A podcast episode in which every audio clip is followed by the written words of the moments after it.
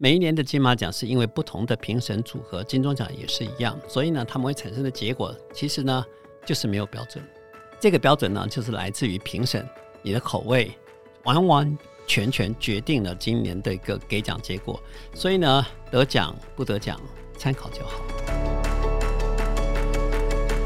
Hello，大家好，我是笑鱼。今年度呢，电视金钟奖是热闹的落幕了。陈亚兰女士缔造了台湾第一位获得戏剧节目男主角奖的历史记录。那这个历史哦，一直不断的在重复，当然还不断的在被突破。所以，我们今天要来回顾一下，在台湾影史上有哪一些特别的地方。那么，专家怎么样来看待今年的台湾影史呢？在今天我们邀请到的是国家电影及视听文化中心董事长蓝祖卫董事长来到节目当中，跟大家分享。董事长你好，小云好，各位听众朋友大家好。好，董事长应该很习惯，大家也称呼董事长为老师嘛，对不对？客气了，客气了。啊，好，叫我名字就好，没问题。好，老师都怎么样看一部电影呢？因为大家都知道，老师其实真的是一个资深的影评人哦，评论了很多很多的电影，然后也关注很多的电影人，所以老师都怎么样去看一部电影呢？啊，看电影呢，跟你有没有产生特别的连接，产生任何的化学效应，基本上可以用一个字来做形容。你不要忘记，电影跟电影有关吧？嗯，所以呢，你在看电影的时候跟他有感觉，其实就是你跟他来不来电。来电呢，你就觉得他，哎呀，真好看。但这个来电不来电的感觉因人而异，也会因为不同的题材，因为你自己的成长背景，或者自己对事情的理解的程度，或个人的成长经验中曾经有过的创伤，或者是美好的记忆。都会影响或左右着你对这部电影是否来电的一些因素。那所以呢，很多人认为哦，得奖的电影一定好好看。但是呢，为什么我去买票进去看的时候，却觉得这些得奖电影跟我很无缘？嗯、我跟他根本不来电。对，那得奖跟好看之间的问号，就会让很多很多的观众产生一些失落感。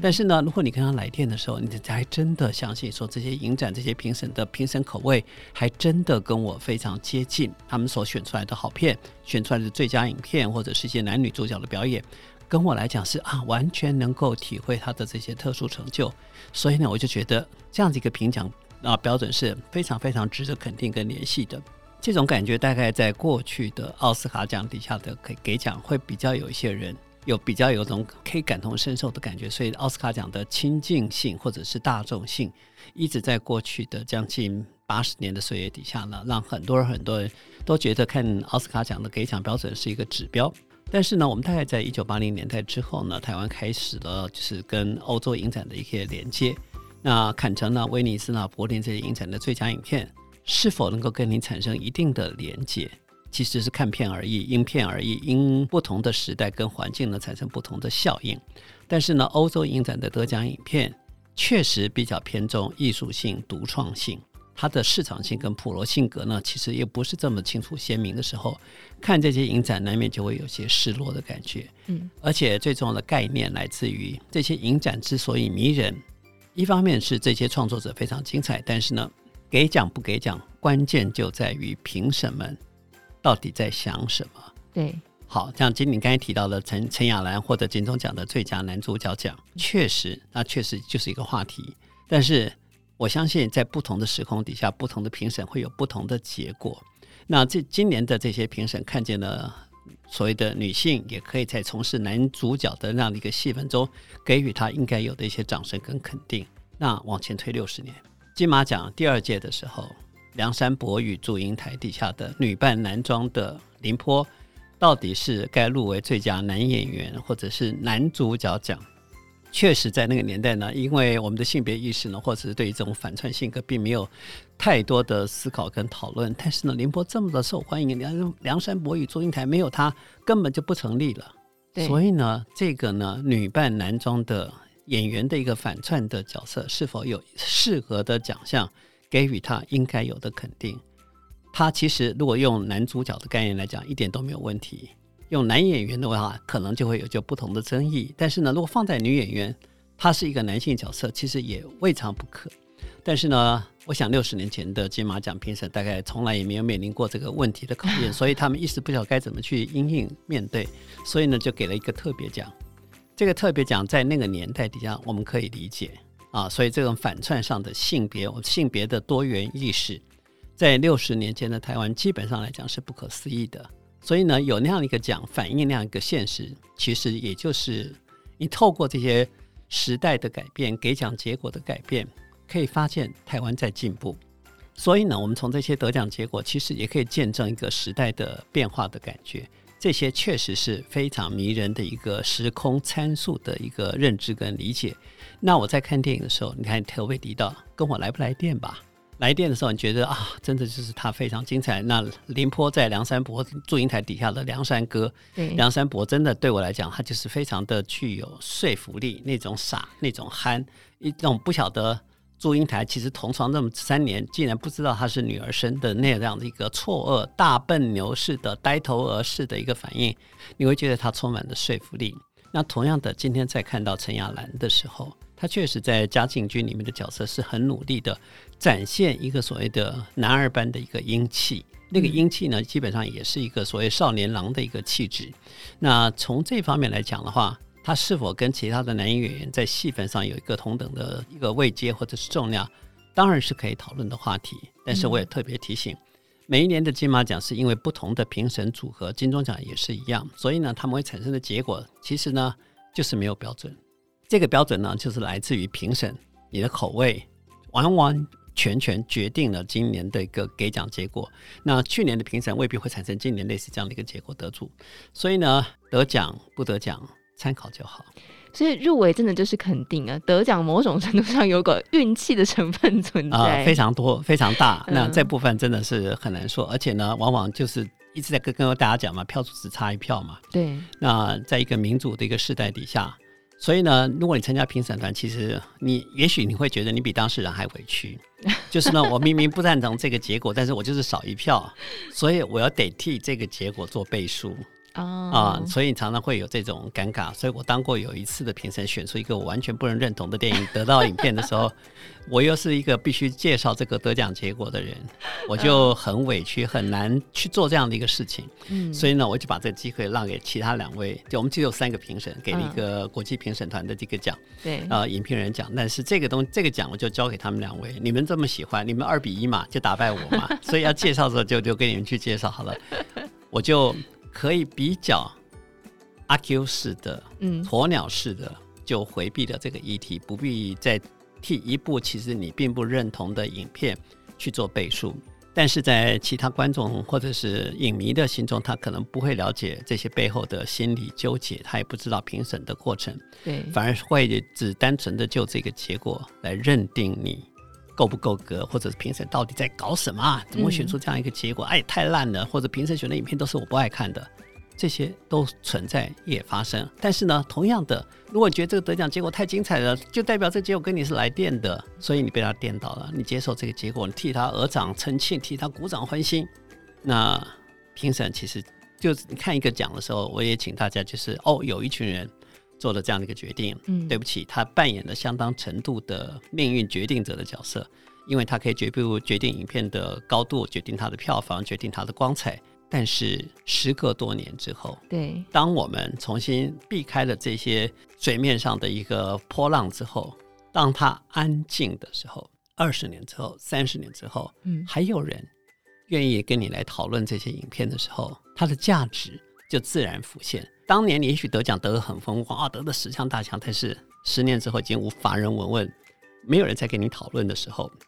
这些得奖就是打水漂一样，或者放烟火一样。嗯、也许当时很热闹、很风光，嗯，但事情过了就不在了。嗯、但是这样子一个差别，其实呢，也反映了我现在服务的国家电影及视听文化中心的重要的使命。我们努力的把过去或许呢曾经被忽略过的。或者是曾经轰轰动一时，但是呢，也被时间的巨轮碾压之后，已经被年轻的人给淡忘了，或者是根本无知的这些影片，重新搬回到历史的轨道上来，重新擦亮它过去曾经有过的光泽，让没听过他名字的人可以呢好好的人认识他，让怀念的还记得这些名字的影迷呢可以重新想见。当年我在观看这些影片时候，曾经有过的感动，曾经被他给电麻到的那种感动。这是国家影视听中心的一个核心任务，就是呢，我们从过去的汗牛充栋的片库底下，开金筛利的选出我们认为最好的一些作品，重新跟当代的影迷做沟通。我觉得我们在二零二二年做的几个比较重要的一个成就呢，就是让大家重新可以看见我们在一九九三年曾经拍摄过的电影《少年的安娜》，让这部影片从修复之后重新做商业发行。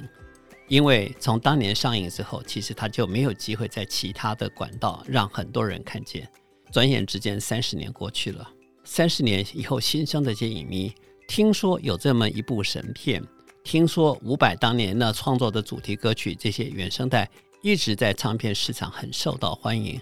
但是无缘得见他的看电影的神采。因此呢，重新修复这部影片，在二零二二年重新放映的时候。确实，在今年的夏天，创造了一个非常热烈的讨论的风潮。没错，让这个被怀念的 CD 可以重新再次播放，而且呢，音乐制作人重新找了年轻的乐团，根据这样的精神重新制作了新的专辑、新的 CD，让大家重新可以从新的歌曲中跟这些旧的经典影片产生连接。但是更重要的是，在你过去无法从电影台或者 DVD 或者其他的啊、网络的平台。可以看见这部经典的所谓的少年黑帮电影的时候，透过我们的修复，过去偶尔流出的一些盗版影片，画面是黑到根本看不透任何细节。但是透过我们的修复，这些细节逐一的呈现，不管是视觉的或者是听觉的，同时呢，也让大家看见了，其实三十年之前有过这些人拍摄这样子一部完全风格，在今天来看完全不落后的也不落伍的这精彩的黑帮电影。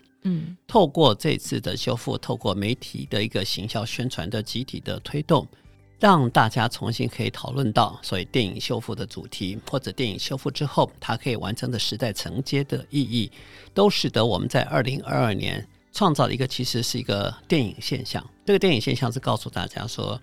经典电影的修复是有它的市场，因为我们从全部在台湾卖出了九百一十六万的票房。在二零二二年呢，其实不太景气的电影市场中，我们其实是可以排名第八名啊。虽然第七名是两千多万，距离我们有一千多万的距离，但是一个三十年前的电影可以重新挤进史前十大的排行榜，代表说我们所做的努力，我们修复电影的这样子一个努力跟成就，其实是获得多数的年轻朋友的支持跟认识。那支持是他们知道我们在做什么，认识呢是他们知道愿意可以在怎么样方式重新去见识到我们过去曾经有过的辉煌，所以我们在明年呢会再让大家看见我们协力促成的《悲情城市》的重新再做商业放映。哦，《悲情城市》是，这是一九八九年台湾第一次在威尼斯影展得到最佳影片，也是台湾电影首次走上国际正式获得大奖的一个突破性的成就，但是也同样的。三十年转眼就过去了。今年九月十五号那天得奖那天，我们把这部影片重新三十三周年的得奖纪念日那天，在国家影视厅中心的大影阁中重新放映当年的合作过的演员还在世的，我们尽量都邀请他一起出席。重温旧梦，嗯，那看过影片的人其实也非常兴奋，口耳相传之后，不停的拍板，不停的敲碗，希望说能够重映、重映、重映。然后呢，我们也确实在十一月要推出的新电影《事实》的特别放映场中安排了两次的《北京城市》的首首映。嗯，结果呢，十二点开始卖票，大概十二点十分就全部抢光票了。十分钟啊？对，十分钟之内那。这种热度就代表，其实我们这样的一个做法是很多人期待，因为我们选择的影片是大家敲碗、大家引颈期待的作品。那明年我们也同样会推出《油麻菜籽》这部由万人导演所执导，根据廖慧英女士在一九八四年上映的这部作品，它也是台湾新电影一开始呢能够站稳市场、获得大家肯定很重要的原因。那一开始的儿子大玩偶啦，或者是。油麻菜籽这些影片都因为导演们勇于创新，而这个创新呢，又获得市场的非常热情的回馈，对，才会使得更多的片商、投资人愿意来支持台湾的新导演们去追逐他们自己的所谓的电影梦，用他们的语言、用他们的方式来拍摄所谓他们的认知的台湾电影。而且这些台湾电影也因为有一个新浪潮的一个风格，或者是不同的叙事手法，开始获得国际的肯定，才带动了台湾新电影这个浪潮，行速的从一九八三年开始到大概一九九三年这长达十年的台湾新电影。电影一个非常高峰期的一个呈现。那影视厅中心就很努力的，刚好把这个时间点，我们不管是一九八四年的作品，或者是一九八九年的作品，或者一九九三年的电影，其实就是我们建构了一座所谓的记忆的桥梁。我们当年曾经在桥的那一头看见台湾新电影的风光，但是今天我们回到桥的这一头，跟当代的台湾影迷们、台湾粉丝们、台湾民众们提醒大家说，过去曾经如此风光。而你今天有机会重新来看这部电影，透过当代的重新诠释跟解读，我们也希望大家都能够来看见。嗯、所以呢，在今年的金马奖影展，我们修复了一九六五年的《西施》这部电影。这部电影的临时演员大概就有两万人，大家可以没办法想象，动员两万人的临时演员是一个多大的场面的。那基本上就是春秋战国时期最著名的勾践复国的卧薪尝胆的那个历史故事。那越王勾践如何从亡国之后重新卧薪尝胆开始呢？再回过头来打败吴王夫差，这段历史场景在一九六五年确实是非常努力的，透过国军的支援。你看那时候光是一个临时演员，动辄要到上万人的时候，你可以想见那个便当到底该准备都成什么样子啊？那那个制片光是管伙食，大概就会忙死跟累死。但是呢，那样子一个实际的动员人数拍摄的场景，还有动员的马匹、动员的布景，或者是他曾经完成的，不管是禹王庙、勾践的禹王庙，或者是吴王夫差的姑苏台，在当时都是传统的史诗电影底下追求忠实呈现的一个美术雕琢的场景。我们会在今年的金马奖做修复影片的特殊放映，然后呢，也会把目光转向了一九九四年。杨德昌导演在第一次参加坎城影展竞赛的《好独立时代》这部影片，把它重新修复，让更多人也看见一九九四年台湾电影其实在饱受已经受到国际肯定之后，曾经追求的独立的一些不同的拍摄风格，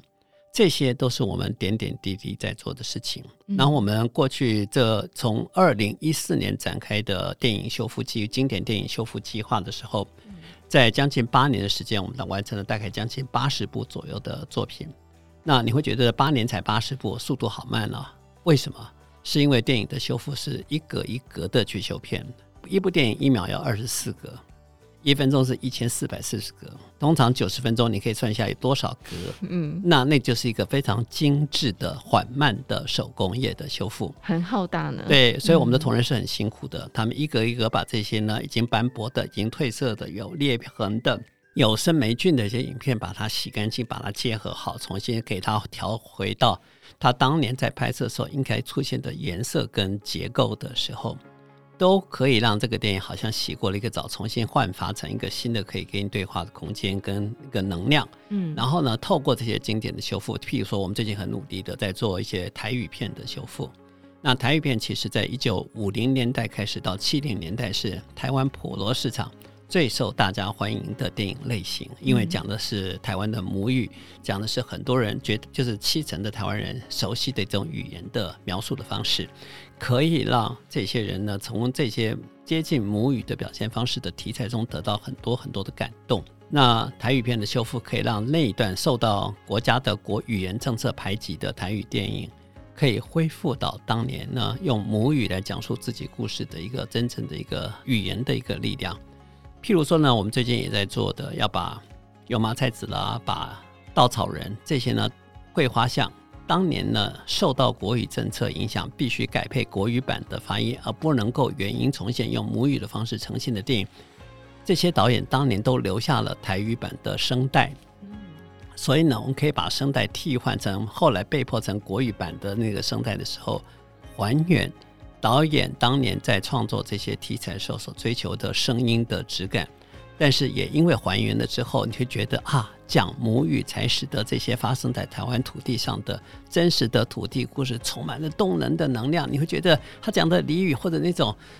愧靠那种讲话的一个态度跟气势，都觉得就是活生生的人出现在你面前。所以看这些电影的时候，原本呢已经失去的颜色的作品，突然整个人焕然一新，整个影片让你觉得说，哎呀，它就是这么的真实，这么具有写实力量的作品。而我们一步一步修复的时候，让大家可以看见当年的精彩。然后呢，金马奖今年又颁发了两个终身成就奖，一个给资深摄影师赖成英，另外就是张超棠老师，一个是做纪录片的，一个是做剧情片的。那台湾的第一部彩色片得到国际肯定的，就是赖成英老师的《养鸭人家》这部影片，其实还没有修复，但是我们做调光之后，你可以重新让你看见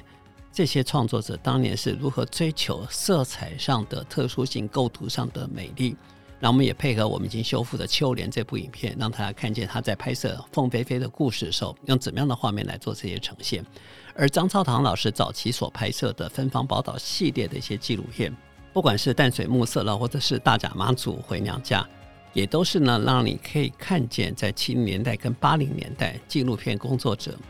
追求土地质感的、追求台湾原生的一种生命力的一个镜头的追逐的啊民俗记忆的一个呈现。这里面因为是纪录片，所以呢，它其实保留了非常多的乡土调查的那种质感，让你可以清楚看见四十年前或五十年之前台湾的一个长相。也因为我们修复了这些影片，所以呢，配合这些大师的得奖，让大家可以看见他们为什么会得奖，他们过去的努力跟耕耘，透过我们的修复，让这些过去的记忆跨越了时空的距离，让年轻的影迷们，如果你真的有兴趣，你就可以透过这些修复的影片来做历史的传承跟记忆的连接。这些呢，刚好也就是国家影视厅中心的存在的核心任务跟使命。嗯，因为只有保留了这些的历史的记忆，我们才有能耐跟能量来重新诉说我们的故事。而这个做法跟这个努力，就是影视厅中心传承的历史责任。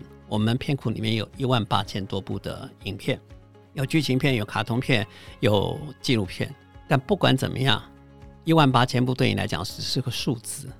从里面截取大家有感觉的东西，经过我们的研究，经过我们的整理，经过我们的。重新跟大家介绍，让这些曾经感动人心的作品重新